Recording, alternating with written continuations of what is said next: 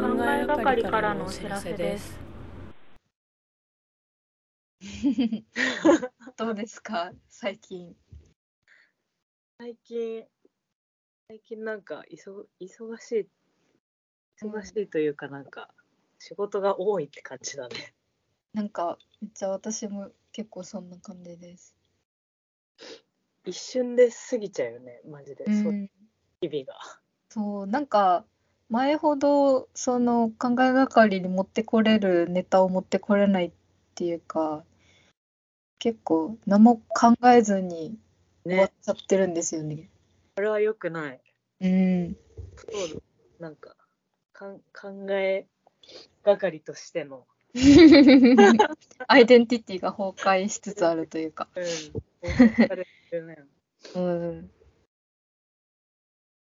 でも、そうですよね。なんかす、私、なんだろう、前、その、えっと、フリーランスになる前に、うんうん。デザイン事務所で働いてた時も結構ずっと、入社してからずっとそんな感じだったんですけど、なんか今、フリーランスでも、なんか、普通に忙しくなるとそうなっちゃうんだなっていうのを、初めて気づいててなんか別に仕事の内容関係ないんだなみたいな、うんうんうん。うん、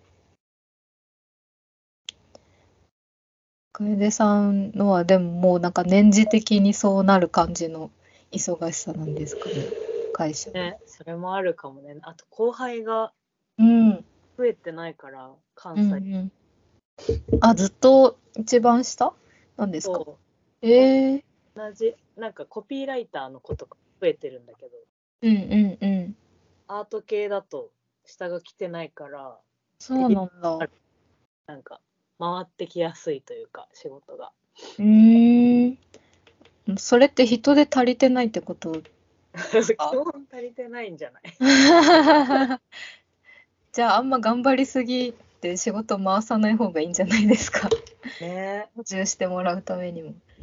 だよねうんなんか断るね前もなんか話した気がするけど、うんうんうんね断る感じもむずいしなみたいなうん。うん。わかるわでも最近すごいなんか適当じゃないけどなんか気持ちを軽くやってるからー。うーん。時間は取られるけどうん。なんかあもう自分ダメだできないみたいなのはなんかあんまないかももうなんかできないできてないとこもあるけどもうしょうがないみたいなう気持ちーん。あ、そうなんですね。かもしれない。いいあかー悪いか分かんないけど。うんうんうん。いやでもそうかも私もなんか結構初めてやる仕事も多いし、全部不慣れだから毎回毎回なんかもうこんなんできないよみたいな感じで思ってるし、なんか締め切り直前とかになるともうなんか開き直ってきてこれが私の実力なんだと思ってそうそうもうもう出すしかないみたいな感じでやってる。今の自分みたいそうそうそうそう。もうこれで仕事が来なくなるなら仕方ないみたいな感じ。な。あでもメンタル的にはなんか正しい感じするな。なんうかこうん自分へのやっぱ過度な期待はうんうんうん。なんか意味ないというか。無駄に落ち込み時間が増えるだけだし。わそうそう。かる。なんか大人な感じだね。なんか、なんかそうですよね。なんか大人ってみんなこう忙しいんだなってわわかりだした。ね。いやなんか考える時間なくなるなって思ったうん。これでもうなんか子育てとかしようもんならマジで本無理当に無理だなって。本当になんかもう子供のことを考えることになるんだろうね。うん。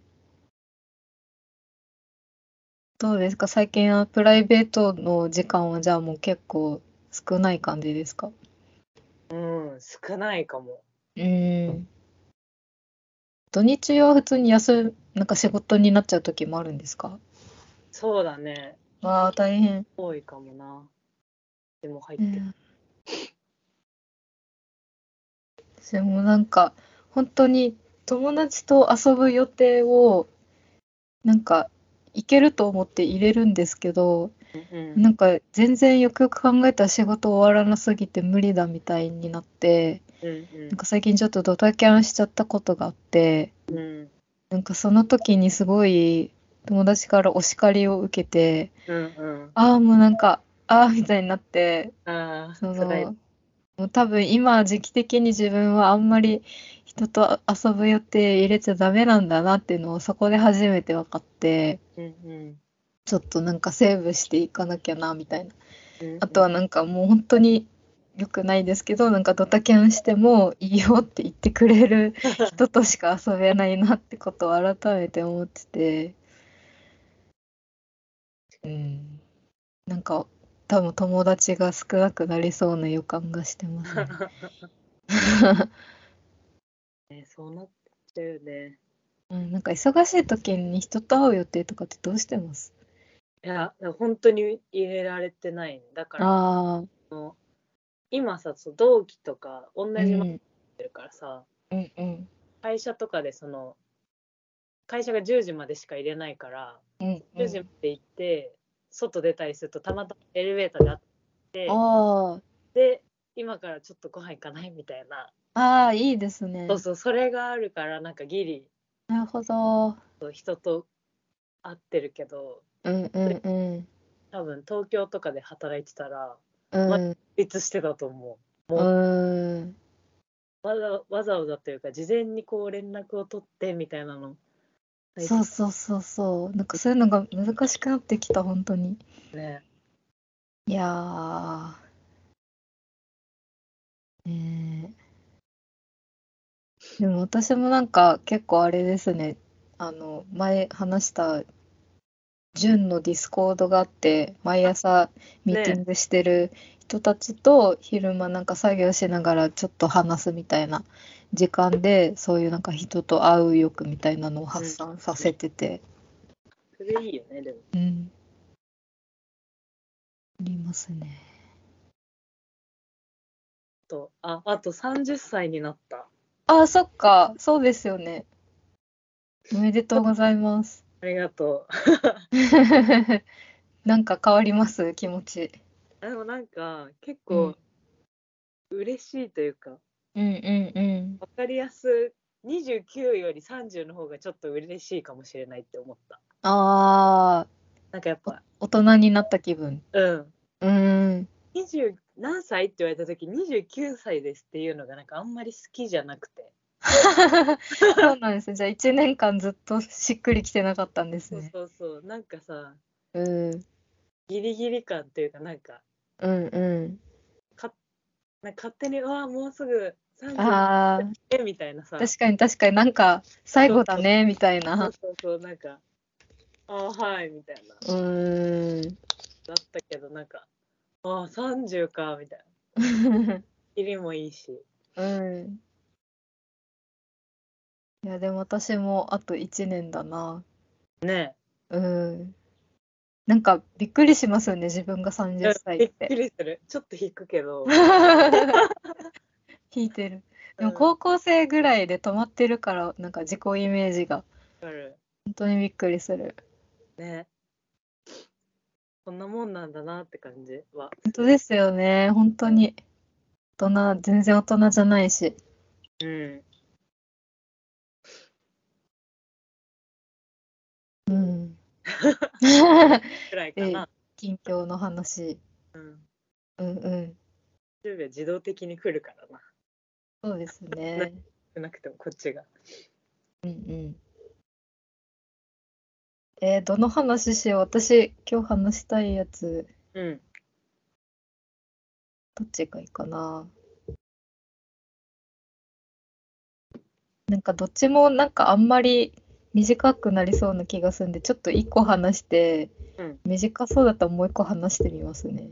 OK なんか一個生意気になりたいって書いてるんですけど、なんかもうここ半年、一年近くずっと考えてるんですけど、うんなんか年上の仕事相手に対してすごい必要以上に萎縮しちゃってる自分がいるなと思ってうんなんかどう世代ぐらいとか年下の人だとなんか全然そんなことないのにうんうん私上の人に対してだけそうなっちゃってる自分がすごい嫌だなと思っててうんなんか多分萎縮していいことないしうんなんか年下にはなんか自然にちょっと態度変えちゃってるみたいな自分がうんすごいなんか平等じゃない感じもして嫌で、なんか年下の人と接してる時と同じように年上の人にもなんかガンガンいけるようになりたくてうんなんか年下にはガンガン行くんだね。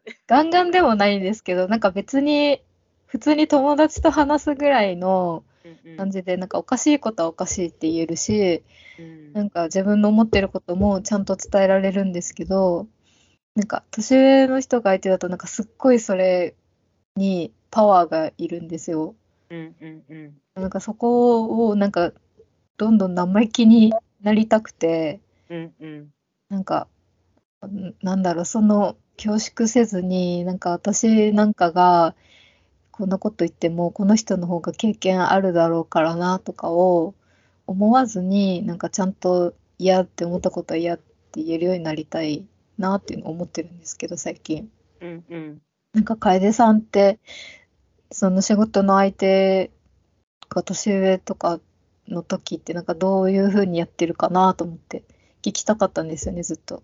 なるほどね。うん、でもめっちゃわかる気持ち。わかりますわ。かるし、基本年上としか今仕事してないからあ、そっか、そうですよね。さっきの話だと。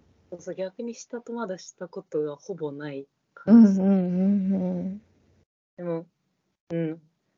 なんか、そのやっぱなんかその敬意をただし、なんだろう、丁寧に接するだけより、やっぱちょっと生意気な後輩の方がうん。惹かれるというか、 うん。でもちゃんと近づけられるんだろうなっていうのは確かに。うん。え、そういうのできるタイプですか私もなんか学生時代からぜ、全然、あの、先輩に生意気に絡むみたいなことできたことなくて。どうだろうな、うちも、できる人もいた気がするけど、うーん。なんか結構疲れるかもしれない、それをやった後が。ああ、そうなんですあんね。まり多分もともとのキャラではないのかもしれうない。んうんうん。あ先輩むずいよね難しい。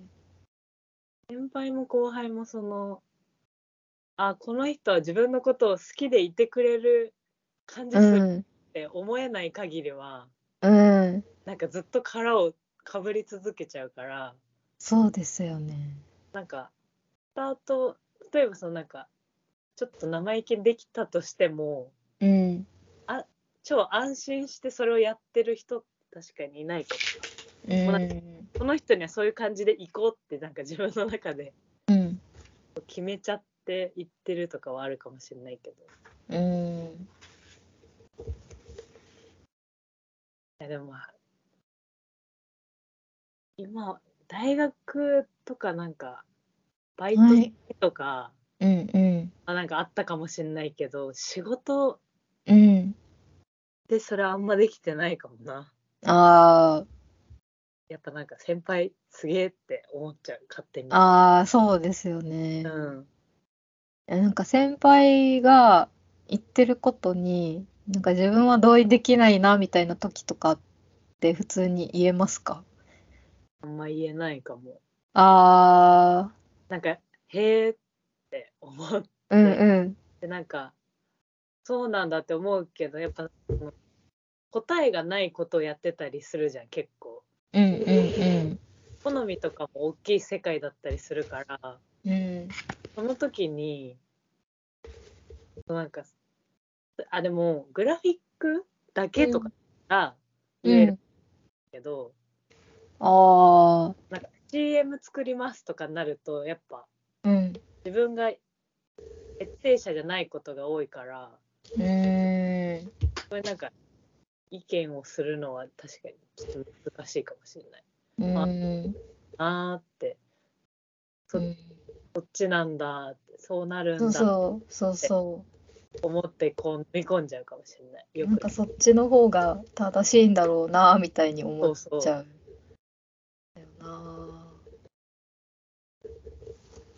そうですよね。どうしたらいいんだろう。なんか、前これを玲子さんに聞いた時に、うん。なんか玲子さんは逆で、年上の方が強くいけるらしくて、ああ、そういう人もいるよね。なんかそれもすごいなと思って。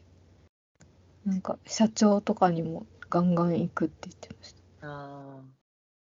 すごい。なんか、もう先輩とかになると、なんかそういう気持ちにならなくなっちゃうかもしれない。なんかもうん。う、勝手に受け入れるモードになっちゃってるかもしれない。そうそうそう。なんかな、そうなんだよな。従順、なんかじ従順すぎる自分が本当に嫌なんだよな。なんか、それで言うと、やっぱなんかき、 嫌いまではいかないけど、うん。普段からちょっとこの人はどうなのかなって思ってる人には言えちゃうかもしれない。うん。そうですよね、確普か段に。からちょっとなんか尊敬してる人とか、うんうんうんうん。してる人が自分のうん、場合は、ああ、そっかって、なんかそ無う条ですよ件ねで受け入れてしまう。うんうんうん。そうなんですよね。だからなんかそこで一旦、なんでそう思うんですかみたいなことを聞けるようになりたいなと思って、うんうん。練習さんとかとのやりとりの時に。割となんか同世代の人とか相手だと、なんか、いや、私は、これは絶対消したくないからけ嫌ですとか言えるんですけど、漫画のネームの時とか。うんなんかでもその年上の人が相手だとなんかそこでなんか言われた時に一戦もせずに引いちゃうのが嫌で、うんうんうん。うん、確かに、後からなんか気になっちゃうもん、それ。そうそうそうでなんか後々思い返してみたら相手もそんなに深く考えてないんじゃないかなとかうん。なんか別にそのバトルしても良かった気がするなみたいなこともあって。うんうんうん。なんか本当にいい子、いい子として生きてきたから、なんかやめたいなってすごいたびたび思います。なるほどね。確かにな。でもなんか、その、楓さんがさっき30になったって言ってたけど、30歳ぐらいになったら、なんかもういいかなみたいな 気もするっていうか、なんか20代だとまだなんか小娘感あるじゃないですか。うんうん。自分はなんか全然経験もないし何も分かってないんだろうなっていうのがちょっと前提にあるけどなんか30ぐらいになってきたらいいなんかいけるかもしれないなとかもちょっとああと言っ勝てあと1年たんですけど。 1年経験を積めば、うん。そう思ってたら本当に30になったらいけそそうですねおまじないを発動させて、う。うんあ、もう30だしって。 うん、うんうんいけるいけると思ってちょっとやっていこうかないやありがとうございますちょっと話したかったんですねこれ全然。なんもあれだったけど。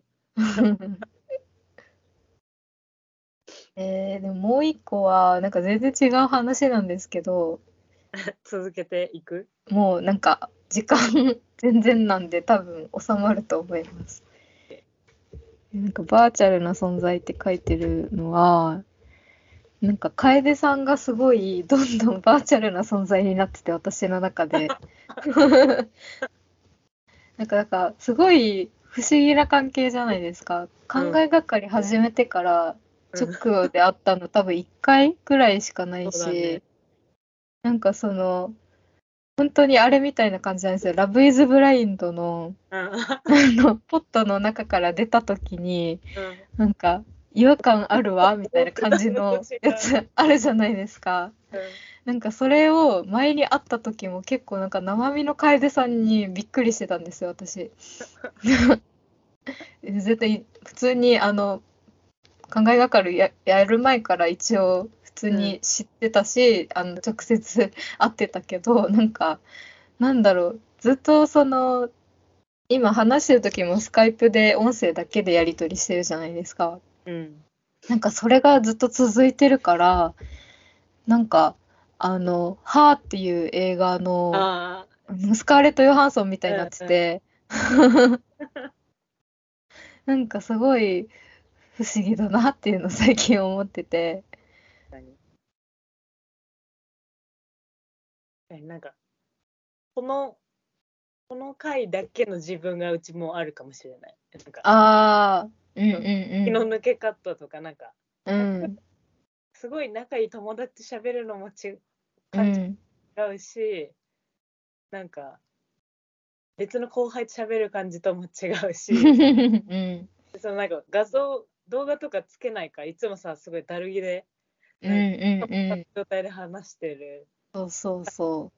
不思議な感じあるし、不思議ですよね。っうん、ていう話なん で、もうあんま話すことないな、これ以上。もでうもバーチャルになってきてるんですよね、みたいな。見た目とかも結構変わってる可能性はあるよね。うん、そうだと思います。もう1 1年以上会ってない し、上のイメそうーだジでと。喋ってるから。うん。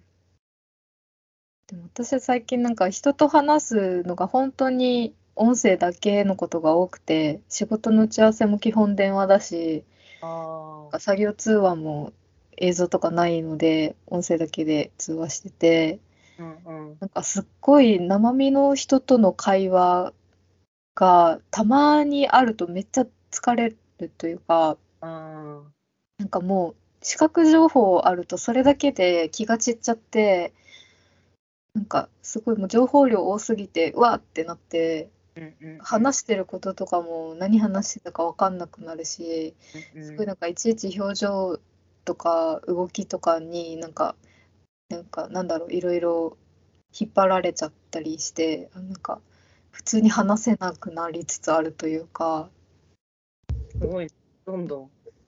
大城自体がみんなからバーチャルな。そうそうですよね私自身がなってるってことなのかなと思ってなんか変なモードになってきてますねね、けなんか極まってる感ある。うん それで言うと確か、うちはどっちかっていうと大城だけはいだから、まあ仕事の人も音声だけの人いるけど、うんうんなんだかんだ一回はあったりする、たりするから、その、うやっんてる中で。うん。そっか、別になんかどっちがやりやすいとかもないですか対あ面ででも、非対面でも。好きな人とは会いたいけど、うん。以外の人とは対面じゃない方がいいかもしれない。うん。 うん、確かにそうかも な。うん当たり前のこと言ってる感じするけど。うんそうですね。うん、あれもなんかうん。仕事でそのビデオ通話だけしたことあって、うんうなんかん。この人いいいい感じそうだなって思ってうん。現場で会ってあちょっと違ったっていうのは何回かあるかもしれあ、そういうこともあるんですね。ない。うんえーやっぱなんかわかんない何かが出てるんだな、直接うん、会うそうと。なんか多分やっぱ動画見てても多分情報がすごいシンプルになってるからうん。印象違うんだなってなったかも。ええ面白いな。うん、そう、なんか違うなはどういう瞬間に思うんですか話しやっぱ直で話しててうん。幸せビデオ通話だけだと本当になんか要件終わったら切るうんうん。とその直で会うとなんかやっぱそのなんか絶妙な間みたいなうんうんうんうんるのがやっぱあこの人ちょっと苦手かもみたいうん。な、うん。でもなんか人との合う合わないってそういうなんか間、間がめっちゃありますよね。うん、なんかこの人と会話のズレがすごいあるなみたいうな。んうん そうなんかめっちゃ愛想笑いしてしまうな自分みたういな、ん。返し方むずいみたいうん。確かにああいうのあるな。なこの前久しぶりにそのなんかちょっと大きめの会社の花見みたいなのがあってうんうん。これなんか一瞬だけ顔出したらすっごい嫌だった本当 にすごい嫌だった。本当にやっぱなんかそれは大人数だからですか うん、多分そうだね。大人数で、かつなんか、大体の人知ってるけど知らない人もいてうん。その大学のさ大きい飲み会の感じをすごいあこの人とは安心して喋れるけどでもその人はうちがあ。うんよく知らない人と楽しそうに話してうんる、うんうんうんうんあどこに座ろうみたいなうん。うーん。難しそう。もう1時間もせずに帰っ たわね、大人数難しいですよね。本当に無理だったなうん。顔だけ出しとこうって思って行ったけど嫌すぎた。うんうん本当にちゃんと嫌だったでもなんかその好き例えば初めてうん。ずっと電話で会い続けても好きになるのは難しいかもしれないっていうのはちょっとあるな。うんうんうんどっかでなんか会わないとうん。うん。いいなってやっぱなりきらない感じもするから。うん。だってやっぱなんかさうっき好ん。きじゃない、好きな人以外会わなくてもいいって言ったけどそうなっていくとマジで増えないんだろうなってうん。好きな人 が。でももうこっからそうですよね。なかなか増えていかないんですよね、きっと。ね友達って。えねえほんと。うん。大事だ減る一方なんだろうな。ね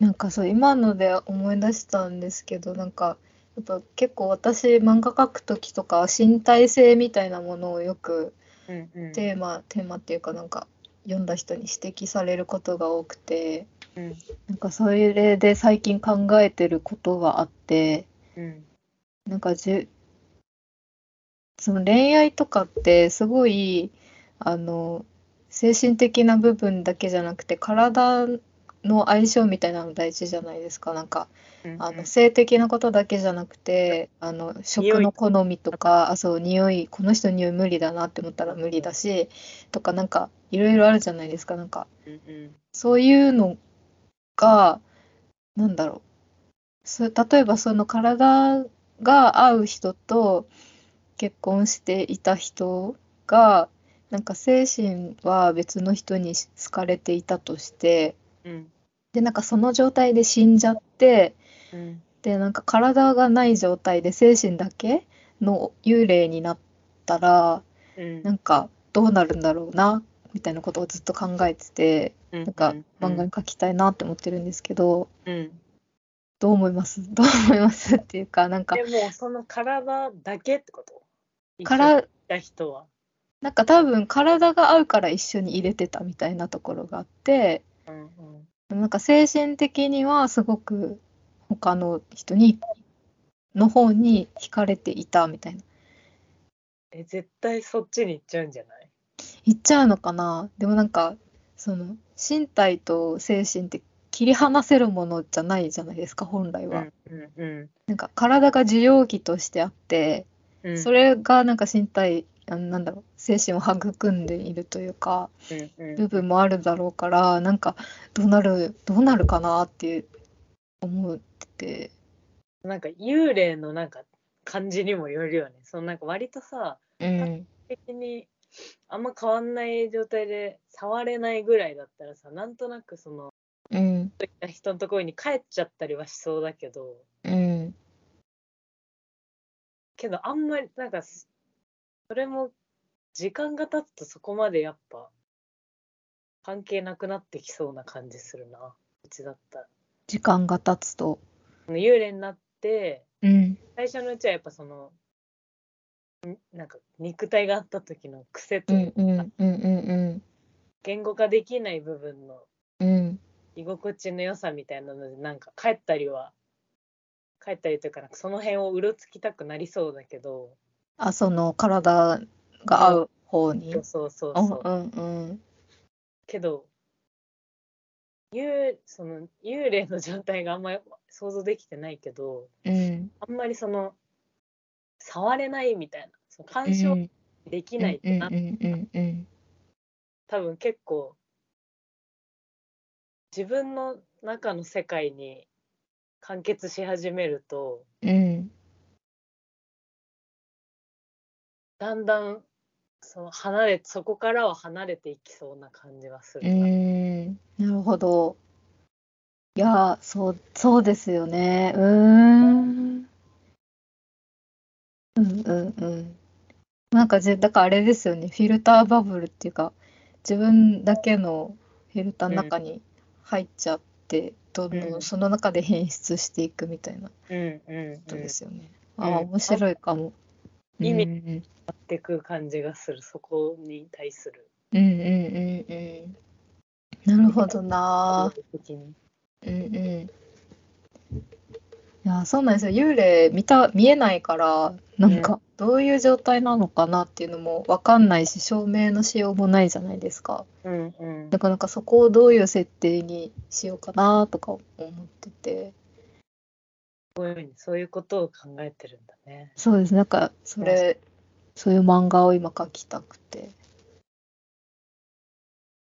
なんかでも、幽霊と会話するフィクションってあるけど、会話ができるってことは、うんなんか耳は聞こえてるっていうか受容器がなんかそこだけ生きてるってことなのかなとかうんうんうなんんかどういう理論なんか一応理論武装して書きたいから 一応はなんかそこどうなんだろうなっていうのをずっと最近考えてますね。なんか前前クールでやってたやっうんうんうん。てるとあった確かに。井上真央のドラマは確かに全部その幽霊側聞こえたりはしてるけうどん幽う霊ん。からのアクションはすごい限られてるみたいなそうですよね。でも大体幽霊ものってそうですよね。うんうで見える人は見えるっていうのが、んうんそう見える人はなぜ見えるし聞こえるんだろうみたいなうんうのが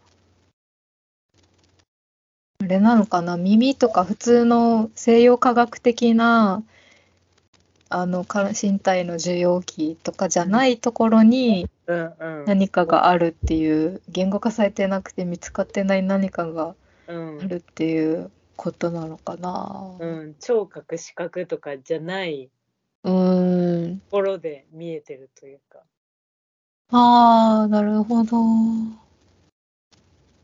なんかこれす なんか謎に覚えてるのがい。大学何年生だなんかどっかにさなんか演習みたいな行くやつあるじゃんうんうん。なんかそれの時になんかなぜか村上先生とうん。なんか宇宙人はいるかいないかみたいな話になへえ。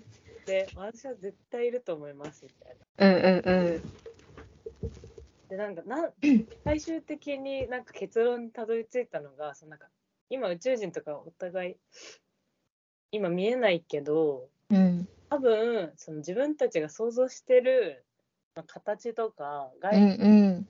存在とかじゃない形でいる可能性もあるもんねみたいな感じでうん。でだからなんか宇宙人に対して結構そのイメージがあってそのやっぱうんうん。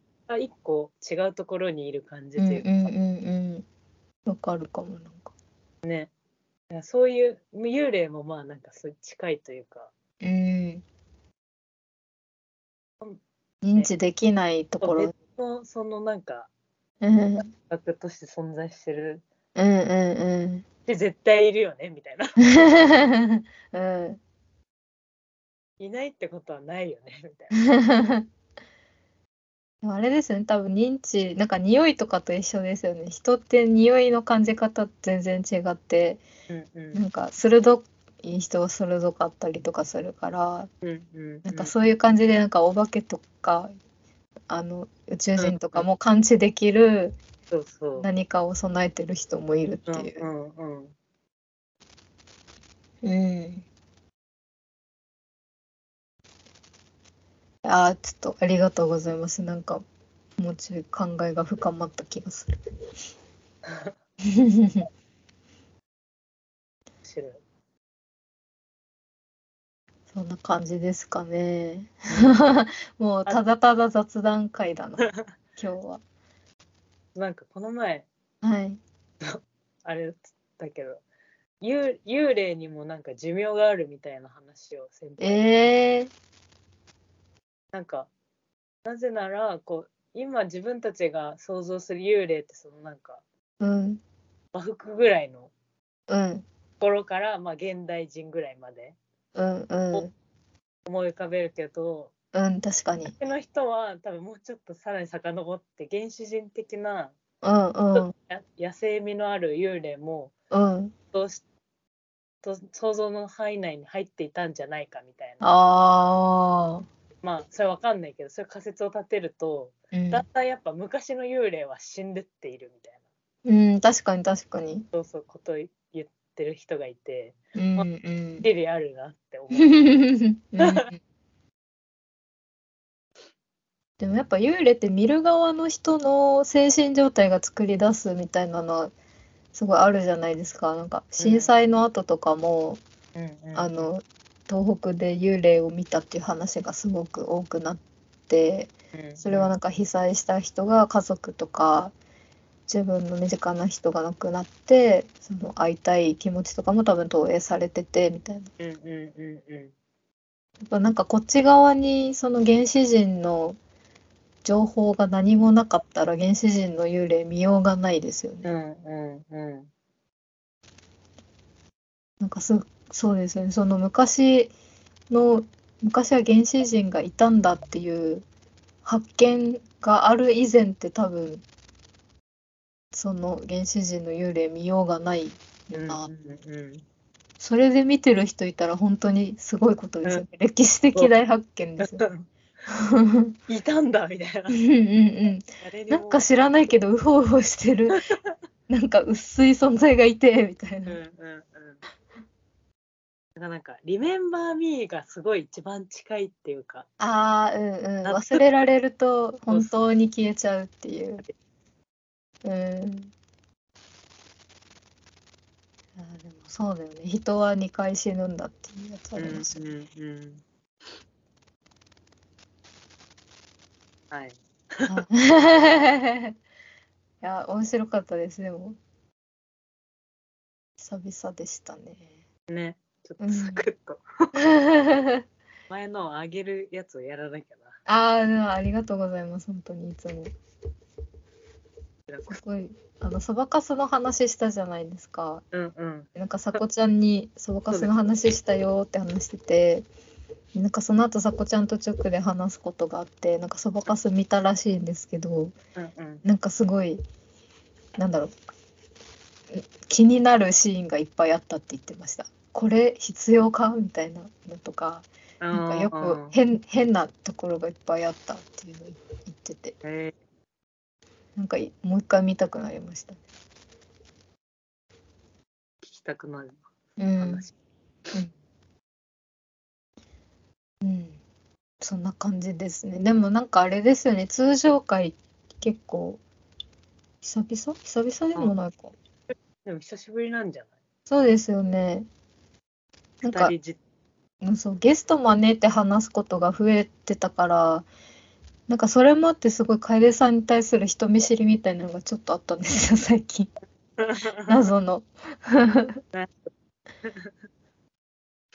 確かにうんかもうすぐ100回だから、100回記念のあれも考えなきゃな。すごいね100回もやってるんだね本当ですね、びっくりですよね。うんあでも、だらだらと続けていきたいですね。はいなんかそのうち年一更新とかになりそうだけど、まあでもねま続あけ そるれでも。ってだかそらうちょそう そう。っともうちょっとなんか考えがかりとして生きようって思ったわいや、でもそれ、そういう機能を果たせて嬉しいですね。なんか当初の目標というか。そうだねそのために作ったようなもんだから。はいはい、じゃあ一旦止めます。はいはーい、終わりです。ではい考えがかりでは議題100に向けて皆さんの好きな回の感想 を募集してはいリスナーの皆さんお便りぜひ送ってくださいお願いします。